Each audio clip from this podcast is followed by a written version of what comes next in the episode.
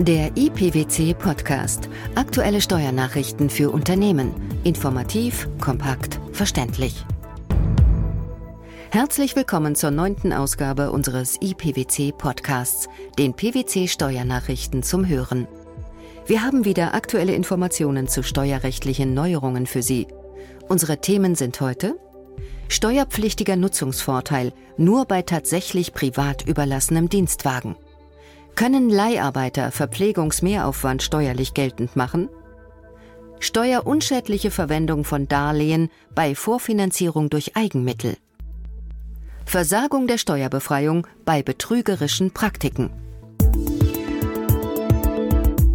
Das Finanzamt darf nicht automatisch davon ausgehen, dass ein Dienstwagen auch privat genutzt wird. Das hat jetzt der Bundesfinanzhof entschieden. Zwar gilt, Dürfen Arbeitnehmer einen Firmenwagen auch privat nutzen, müssen sie den geldwerten Vorteil versteuern. Trotzdem kann das Finanzamt nicht grundsätzlich unterstellen, dass mit einem zu betrieblichen Zwecken bereitgestellten Fahrzeug auch privat gefahren wird. Richtig. Eine Privatnutzung darf nur angenommen werden, wenn auch eine ausdrückliche Nutzungsbefugnis vorliegt. Das haben nun auch die obersten Finanzrichter erklärt. Im entsprechenden Streitfall klagte der Betreiber einer Apotheke. In seinem Betriebsvermögen befanden sich sechs Kraftfahrzeuge, für die keine Fahrtenbücher geführt wurden. Sie standen zahlreichen Mitarbeitern für betriebliche Fahrten zur Verfügung. Zu diesen Mitarbeitern zählte auch der Sohn des Klägers. Als es nun Besuch von der Betriebsprüfung gab, gingen die Prüfer davon aus, dass der Sohn das teuerste der sechs betrieblichen Kraftfahrzeuge auch privat nutzte. Die Folge die Behörde setzte das teure Gefährt als steuerpflichtigen Sachbezug mit der 1%-Regelung an und erließ einen entsprechenden Lohnsteuerhaftungsbescheid. Der Apotheker argumentierte vor dem Finanzgericht, dass die Mitarbeiter und auch sein Sohn den Fuhrpark nicht privat, sondern nur betrieblich genutzt hätten. Mehr noch, die Privatnutzung der Fahrzeuge sei arbeitsvertraglich gar verboten. Im Übrigen verfüge der Sohn über zwei eigene adäquate Autos. Das Finanzgericht ließ dies nicht gelten. Vom Bundesfinanzhof wurde die Vorentscheidung jedoch aufgehoben und an das Gericht zurückverwiesen. Die Begründung? Es sei nicht festgestellt worden, dass der Arbeitgeber seinem Sohn eines der für Betriebszwecke vorgehaltenen Fahrzeuge auch zur privaten Nutzung überlassen habe. Ohne diese Feststellung seien aber die Anwendungsvoraussetzungen der 1%-Regelung nicht gegeben. Die fehlende Feststellung könne auch nicht durch den Anscheinsbeweis ersetzt werden. Die obersten Finanzrichter wiesen darauf hin, dass es nur gerechtfertigt sei, einen lohnsteuerlichen Vorteil anzusetzen, wenn der Arbeitgeber dem Arbeitnehmer die Privatnutzung auch gestatte. Nur dann hätte die Privatnutzung eines betrieblichen PKWs Lohncharakter. Bei einer unbefugten Privatnutzung sei dies nicht der Fall. Denn ein Vorteil, den der Arbeitnehmer gegen den Willen des Arbeitgebers erlange, sei nicht für die Beschäftigung gewährt und zähle somit auch nicht zum Arbeitslohn. Im Fall des Apothekers stand für den Bundesfinanzhof nach den bisherigen Ermittlungen lediglich fest, dass die Kraftfahrzeuge zum betrieblichen Fuhrpark gehörten und in diesem Rahmen naturgemäß von einigen Mitarbeitern und vom Sohn des Apothekenbetreibers genutzt wurden. Es stand jedoch nicht fest, dass eines dieser Fahrzeuge dem Sohn als Dienstwagen und zur privaten Nutzung überlassen war. Deshalb muss das Finanzgericht nun erst einmal weiter aufklären, ob und welches Fahrzeug dem Sohn auch zur privaten Nutzung arbeitsvertraglich oder mindestens auf Grundlage einer konkludent getroffenen Nutzungsvereinbarung tatsächlich überlassen war. Leiharbeiter haben ein Anrecht darauf, Kosten für Verpflegung steuerlich geltend zu machen.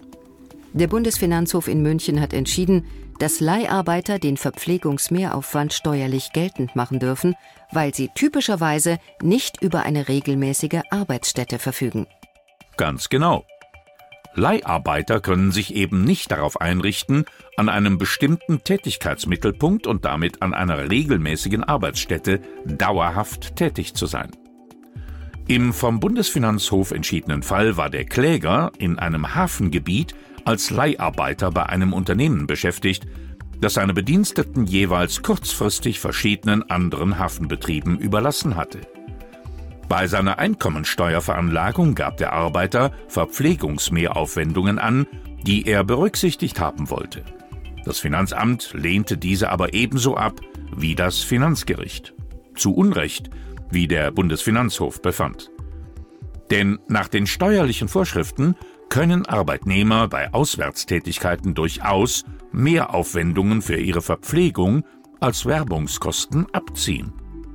Eine solche Auswärtstätigkeit liegt nach Ansicht des Gerichts unter anderem dann vor, wenn ein Arbeitnehmer beruflich vorübergehend entfernt von seiner Wohnung und vom Tätigkeitsmittelpunkt, dem Betrieb des Arbeitgebers, tätig wird. Bei Leiharbeitern, die bei verschiedenen Kunden des Arbeitgebers eingesetzt werden, ist dies typischerweise der Fall. Und das bedeutet, wer mehr als acht Stunden auswärts beschäftigt ist, kann für längstens drei Monate pro Arbeitstag 6 Euro Verpflegungsmehraufwand beantragen. Anschaffungskosten können kurzfristig aus Eigenmitteln vorfinanziert werden, ohne dass dies Auswirkungen auf die Steuerfreiheit von Zinsen aus Lebensversicherungen hat. Voraussetzung? Der Steuerpflichtige konnte mit dem rechtzeitigen Eingang der Darlehensvaluta rechnen. Mit dieser Entscheidung hat sich der Bundesfinanzhof dem Problem der Finanzierung unter Einsatz von Lebensversicherungsansprüchen erneut gewidmet und sich zur Frage der Steuerpflicht von Zinsen aus vor dem 1. Januar 2005 abgeschlossenen Kapitallebensversicherungen geäußert. Ja, denn bisher sah es in der Praxis so aus. Die Steuerfreiheit der Zinsen wurde mit dem Sonderausgabenabzug für die Lebensversicherungsbeiträge verknüpft. Das heißt, Ansprüche aus den Versicherungsverträgen mussten der Sicherung von Darlehen dienen, die selbst unmittelbar und ausschließlich zur Finanzierung von Anschaffungskosten und zur Erzielung von Einkünften bestimmt waren. Im jetzt entschiedenen Fall hatte ein Steuerpflichtiger das zum Erwerb einer Eigentumswohnung aufgenommene Darlehen durch Abtretung der Ansprüche aus Lebensversicherungen abgesichert. Das Darlehen wurde in mehreren Teilbeträgen ausgezahlt. Vier Tage vor Eingang der restlichen Darlehensvaluta tätigte er die fällige Grunderwerbsteuer, das Konto wies zu diesem Zeitpunkt einen geringen Positivsaldo auf. Die Folge? Nach Ansicht des Finanzamtes hat der Steuerpflichtige die Grundsteuer aus Eigenmitteln bezahlt und damit das Darlehen steuerschädlich verwendet. Der Bundesfinanzhof bewertete dies anders. Kurz vor der Gutschrift der Darlehensvaluta sei eine Vorfinanzierung steuerunschädlich. Allerdings ist daran eine Bedingung geknüpft. Ja, die Bedingung ist, dass der Steuerpflichtige berechtigt davon ausgehen kann, dass der Darlehensbetrag rechtzeitig eingeht. Dies war im vorliegenden Fall zuvor jedoch noch nicht ausreichend geprüft worden. Deshalb wurde er von den obersten Finanzrichtern zunächst erneut an das Finanzgericht zurückverwiesen. Konnte nämlich der Steuerpflichtige vor Überweisung der fälligen Beträge nicht von einem Zahlungseingang ausgehen, hätte er mit den aufgenommenen Darlehen tatsächlich nur das Eigenkapital wieder aufgefüllt und im Umfang des Eigenfinanzierungsbetrags keine Anschaffungskosten finanziert. Im Hinblick auf die Höhe des aufgenommenen Betrages könnte dies im vorliegenden Fall dann auch wirklich zur steuerschädlichen Verwendung des gesamten Darlehens und damit zur Steuerbarkeit der Sparanteile führen. Zusätzlich hatte das Finanzamt in seiner Begründung angeführt, dass die von der Verwaltung für die Verwendung der begünstigten Anschaffungsnebenkosten postulierte 30-Tage-Frist in vorliegendem Fall überschritten wurde. Schon aus diesem Grund seien die Zinsen aus den in den Versicherungsbeiträgen enthaltenen Sparanteilen steuerpflichtig. Auch dieser Auffassung erteilte der Bundesfinanzhof jedoch eine Absage und stellte unmissverständlich klar, dass die Überschreitung dieses Zeitraums keine Auswirkungen habe. Richterliche Begründung Im Zeitraum zwischen Gutschrift und Weiterleitung der Darlehensmittel wurden über den Betrag keine weiteren und vor allem keine schädlichen Dispositionen im Sinne der Rechtsprechung getroffen. Daher kann in einem solchen Fall selbst die 30-Tage-Frist überschritten werden, ohne dass dies steuerschädlich ist. Kann der Fiskus die Steuerbefreiung von Lieferungen innerhalb der EU bei betrügerischen Praktiken versagen? Zu dieser Frage hat der Generalanwalt beim Europäischen Gerichtshof Stellung bezogen. Ja, und er kam zu folgendem Ergebnis. Selbst wenn es nach gesundem Menschenverstand auf den ersten Blick plausibel erscheint, einem bösgläubigen Steuerpflichtigen einen Steuervorteil zu versagen, in den für die Anwendung der Mehrwertsteuer geltenden Grundsätzen findet sich dafür auch bei detaillierter Prüfung keine Begründung. Die sechste Richtlinie sieht keine Ausnahmen von der Mehrwertsteuerbefreiung von Lieferungen von Gegenständen für die Fälle vor, in denen die Lieferung tatsächlich ausgeführt worden ist. Dies gilt nach Ansicht des Generalanwalts auch dann, wenn aufgrund objektiver Umstände feststeht, dass der steuerpflichtige Verkäufer wusste, dass er sich mit der Lieferung an einem Warenumsatz beteiligt, der darauf angelegt ist, Mehrwertsteuer zu hinterziehen. In dem anhängigen Verfahren lieferte ein deutscher Unternehmer Pkw an einen portugiesischen Unternehmer. Um diesem in Portugal die Hinterziehung von Mehrwertsteuer zu ermöglichen, wurden Scheinrechnungen an verschiedene Scheinkäufer mit Sitz in Portugal ausgestellt. Und der deutsche Unternehmer erklärte diese Umsätze als steuerfreie Lieferungen. Jetzt bleibt abzuwarten, ob sich der Gerichtshof in Luxemburg dem Schlussantrag des Generalanwalts anschließen wird. Dass das Finanzamt nicht per se davon ausgehen darf, dass ein Dienstwagen auch privat genutzt wird.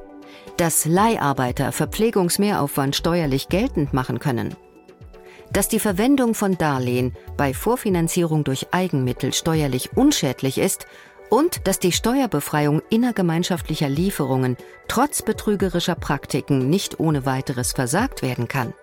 Das waren die Themen der neunten Ausgabe des IPWC Podcasts, den PWC Steuernachrichten zum Hören. In unserer nächsten Ausgabe informieren wir Sie dann über folgende aktuelle Entscheidungen im Steuerrecht. Weitere Erleichterungen bei der Verlagerung der elektronischen Buchführung ins Ausland geplant. Brüssel fordert Reform deutscher Organschaftsregeln. Steuerabkommen zwischen Deutschland und Liechtenstein vereinbart. Eilantrag gegen elektronische Datenspeicherung gescheitert. Wir freuen uns, dass Sie dabei waren und hoffen, dass Sie auch das nächste Mal wieder in den IPWC-Podcast reinhören. Steuerliche Beiträge zum Nachlesen finden Sie in der Zwischenzeit wie immer unter pwc.de.